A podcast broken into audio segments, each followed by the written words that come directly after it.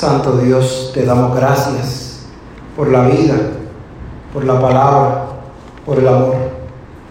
Te damos gracias porque nos permites entrar en tu presencia sanadora y compartir el mensaje que vamos a compartir en esta tarde donde contemplamos al amor de los amores. Todo esto te lo pedimos por Jesucristo nuestro Señor. Amén.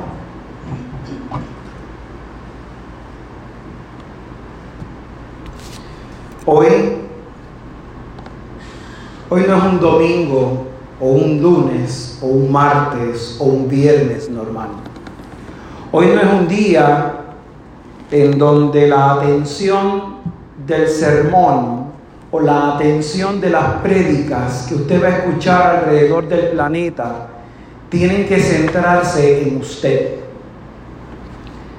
El centro de esta meditación es Cristo en tu vida. Muchas veces usted piensa que esos sermones o prédicas que usted escucha deben tocarlo a usted. Pero hoy yo quiero invitarlo a que usted haga un viaje conmigo y vea que este sermón o esta reflexión no debe ser de usted, sino como usted se para delante de la cruz del Calvario y vea al Cristo que yo estoy viendo. Hemos hecho una, un caminar súper interesante desde el Antiguo Testamento al Nuevo Testamento, a los Evangelios y hemos meditado cómo las escrituras anunciaban ese momento intenso, ese momento único, ese momento increíble, en donde Jesús iba a hacer algo por ti y por mí, que iba a trascender generaciones. Probablemente, como muchos cristianos y cristianas a veces que enfocan el participar en la iglesia el Viernes Santo, y al no poder ir a participar de las múltiples tradiciones, de los múltiples espacios que están preparados para la Semana Santa, se puedan sentir tristes. Pero este Viernes Santo, este Viernes Santo es especial. Fíjense que usted y yo hemos estado caminando una gran parte de la cuaresma y esta Semana Santa encerrados en las casas. Y hemos estado encerrados meditando el Evangelio, meditando las situaciones familiares, meditando las noticias. Estamos llenos de tanta información porque sale información por todas partes. Y hoy hacemos un alto para tratar de entender lo que significa mi vida cristiana. Los evangelios y las lecturas de toda la cuaresma trataron de dirigir mi reflexión a ver la importancia de yo soltar esas cosas que cargo, que hacen daño a mi relación con Dios. Pero hoy el evangelio y las lecturas están hechas y movidas a que tú muevas tu mirada a la cruz la madera que no tenía sentido para esa comunidad judía, para esos romanos, que pero, pero para nosotros fue instrumento de liberación, fue instrumento de encuentro, fue instrumento de salvación. Cada vez que me toca meditar la pasión del Señor, Dios me permite meditar la pasión en ese año de acuerdo a la realidad y al contexto que yo estoy viviendo o que estoy viviendo en el lugar donde estoy. Ese contexto, esa realidad de lo que estamos viviendo, de lo que estoy viviendo, permiten que ese caminar que yo hago con Jesús antes de construir el sermón sea una meditación única y especial. Fíjense, yo me visualizaba hace unos días, me visualizaba teniendo una experiencia de yo caminar por esa tierra de Judea, por esa tierra eh, única, pisando lo que Jesús estaba pisando, lo que Jesús estaba viviendo. Ese momento único en donde Jesús, antes de ser crucificado, vivió la experiencia del huerto, vivió la experiencia eh, de la reflexión, de la meditación, de la unción del desierto, del desierto encontrarse conmigo, del desierto, del desierto tener esta única experiencia de transformarme. El desierto llevó a Jesús a meditar en cada pisada, en cada momento, lo difícil que iba a ser la prueba que iba a vivir. El desierto permitió que la meditación que él estaba haciendo fuese una meditación para él profunda, pero para el sentido que le iba a llevar a las personas aún más profunda. Jesús tuvo que caminar de vuelta del desierto, a celebrar con sus amigos y a terminar de enseñarle, pero a la misma vez tuvo que ir a ser arrestado, a ser humillado. Se burlaron de él. Yo quiero que usted se vea conmigo en ese escenario. Yo quiero que usted se vea conmigo momentos en su vida donde usted ha sido rechazado o rechazada o se han burlado de usted. Se han burlado porque dicen que es feo, que es alto, que es bajito, que es gordito, que es de muchas maneras. Imagínense usted en esos escenarios. Imagínese usted en esa experiencia. Imagínese usted siendo amarrado y llevando como un animal de puerta en puerta. Y cada uno lo estaba juzgando. Y cada uno le estaba diciendo lo que él entendía. Cada uno estaba meditando lo que él le parecía. La humillación no tenía precio. ¿Y por qué yo quiero reflexionar eso? Muchas veces he tenido, en mi vida pasado, pero muchas veces he acompañado personas que me dicen, es que no me valoran. Y yo quiero entender qué significa el no me valoran.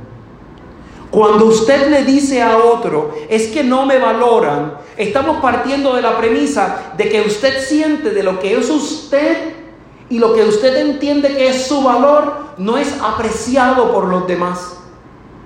Yo quiero entender si en esta hora usted y yo valoramos el sacrificio de la cruz. La teología luterana habla que el teólogo luterano tiene que ser un teólogo de la cruz, ver las cosas tal cual y proclamarlas desde la verdad del Evangelio. Yo no puedo proclamar en tu vida o en mi vida que las cosas están bien si no entramos en una reflexión especial de si valoramos o no valoramos el sacrificio del madero en la cruz. A mí me gusta predicar los Viernes Santos. Muchas personas no les gustan utilizar las imágenes o critican el concepto de las imágenes en las cruces. Pero me gusta utilizar la cruz con la imagen. Y me gusta utilizar la cruz con la imagen porque es muy fácil ver un pedazo de madera vacío. Y usted me va a decir, es que nuestro Señor resucitó, nuestro Señor vive. Claro que vive. Pero antes de que Él se bajara de la cruz, Él tuvo que estar aquí. Él tuvo que tender los brazos. Él tuvo que sufrir. Él tuvo que llorar. Él fue lastimado. Él fue avergonzado. Y yo no me puedo llamar cristiano si yo no puedo sostener la cruz en mi vida y entender que el valor de mi vida está en esto. En que Él extendió sus brazos por ti y por mí con un solo propósito, de que tú te sintieras amado. De que tú entendieras que por la gracia ibas a ser salvo. Que tú entendieras que si tú crees vas a ver la gloria de Dios Y este sermón y cualquier sermón que otro pastor, sacerdote, pastora dé en este día o los próximos días puede sentirse hueco en tu vida. Si tú no entiendes que el valor que tú y yo tenemos en la vida de este hombre y este Dios que abrazó un madero, abrazó la burla y la humillación de que lo desnudaran, abrazó el dolor por ti y por mí, no fue en vano, sino para que hoy, 21 siglos después, pudiéramos mirar a la cruz, a la cruz a los ojos y decir, creo. Creo en el poder de la cruz. Creo en la locura de la cruz. Creo que la cruz está ahí para recordarte a ti, para recordarme a mí que mi redentor vive. Está ahí para transformar corazones. Está ahí para transformar mentes. La cruz no está aquí para estar vacía. Antes de estar vacía, estuvo Él en ella. Y cada vez que yo vea la cruz, yo necesito recordar el valor que Él puso en mi vida.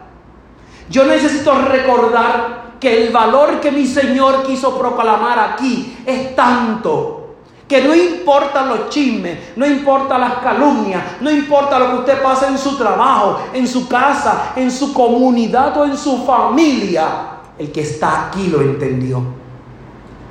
El que está aquí me ayudó a dormir cuando me sentía triste y angustiado.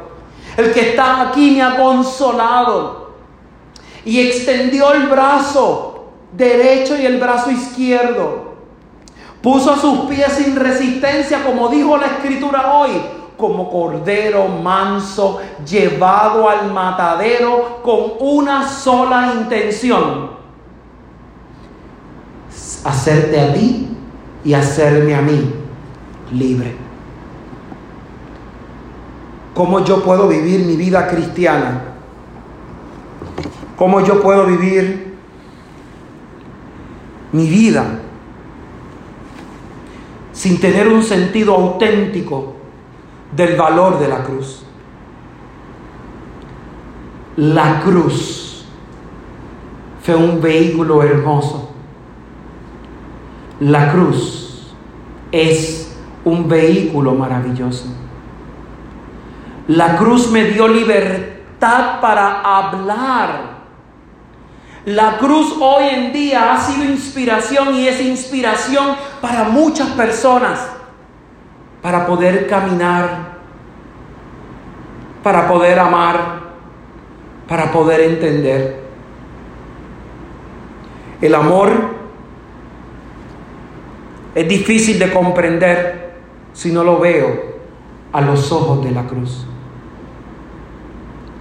El amor de mi pareja o hacia mi pareja, hacia mis hijos o hacia las personas que me rodean y el amor conmigo es difícil de entender si yo no veo el amor de los brazos de la cruz. El amor me hizo libre.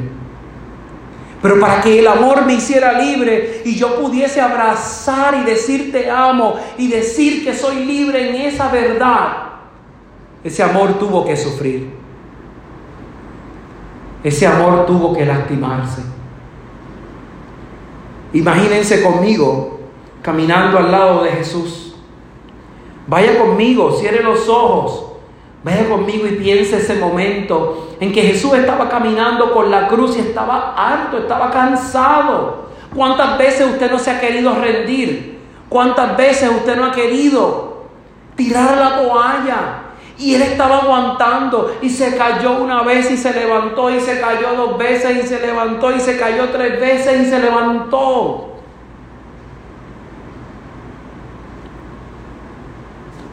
En una de esas veces,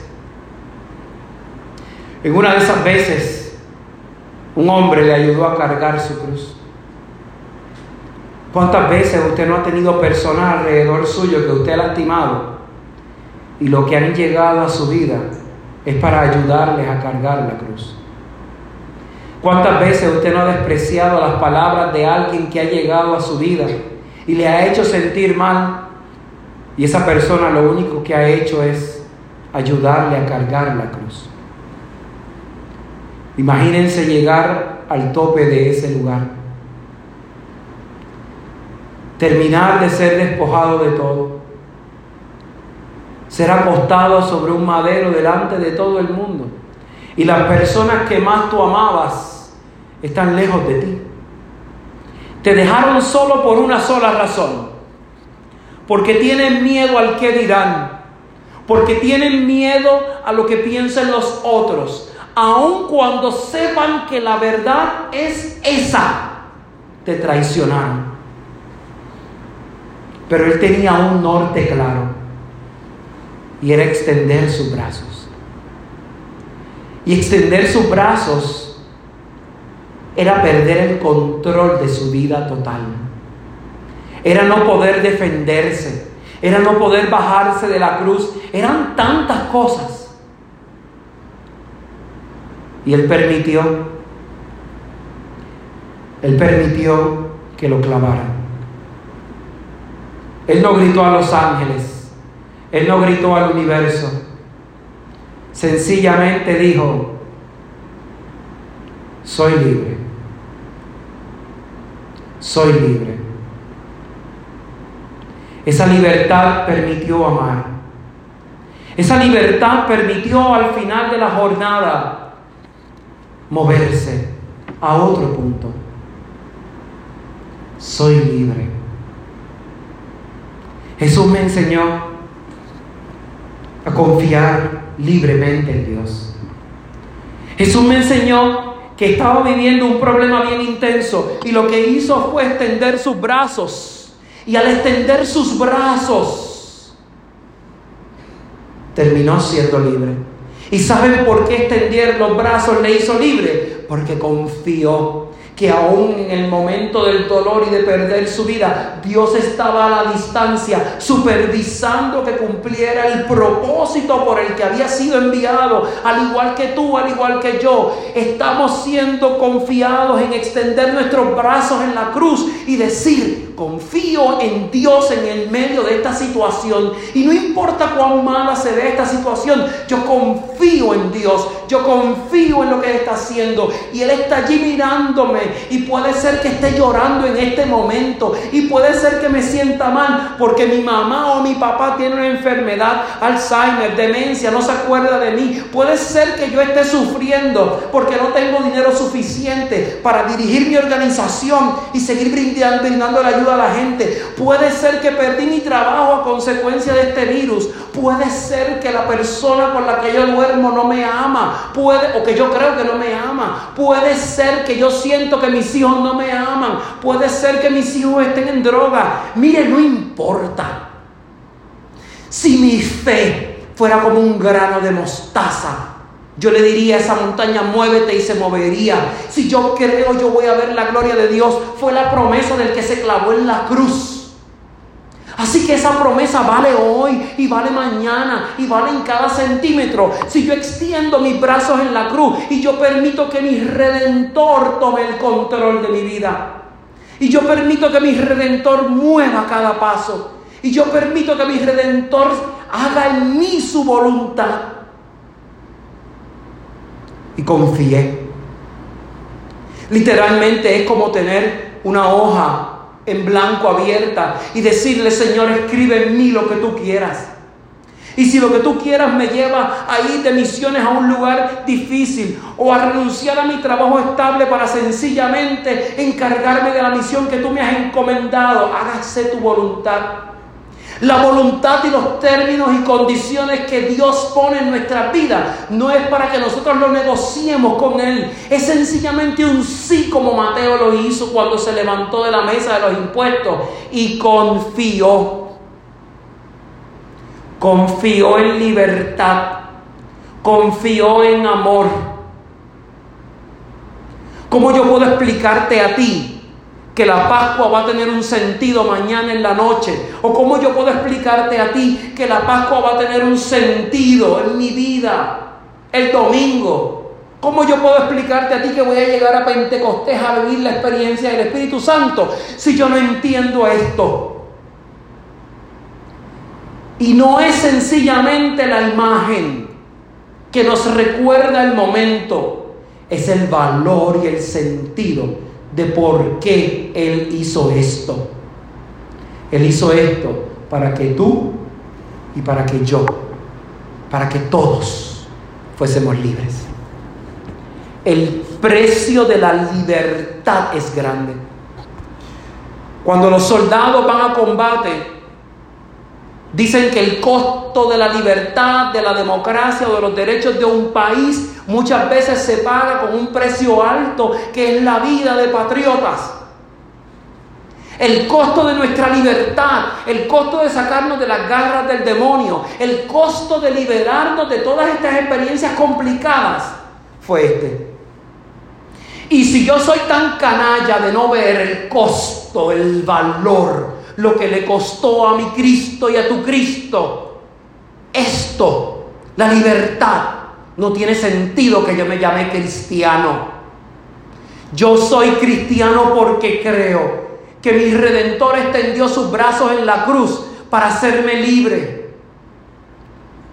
No importa si yo soy un joven de 14, 15 años, o un niño de 10 años, o un viejo de 90 años. El valor con que yo vea la cruz del Calvario va a ser el valor de mi vida de ahora en adelante.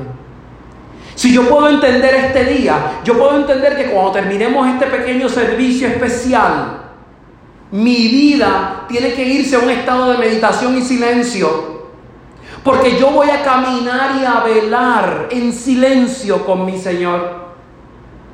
Yo voy a velar en silencio lo que Él está haciendo.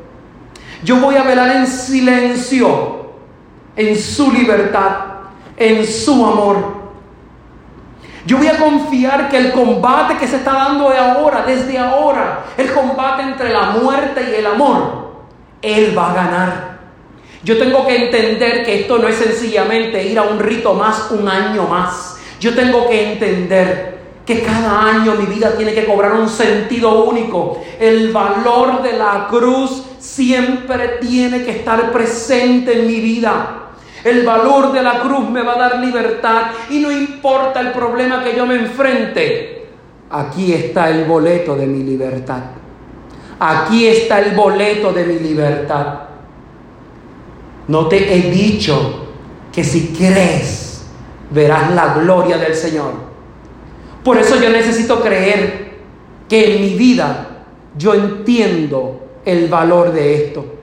Y mi vida en el trabajo, y mi vida en mi casa, y mi vida a solas, y mi vida en compañía, tiene que ser la misma que es esta. La libertad de mi redentor, la libertad de mi amor, la libertad de que yo estoy viviendo según Él me dijo. Él me dijo que amara.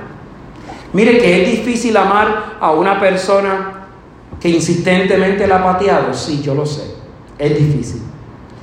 Pero Él me está diciendo que no es imposible.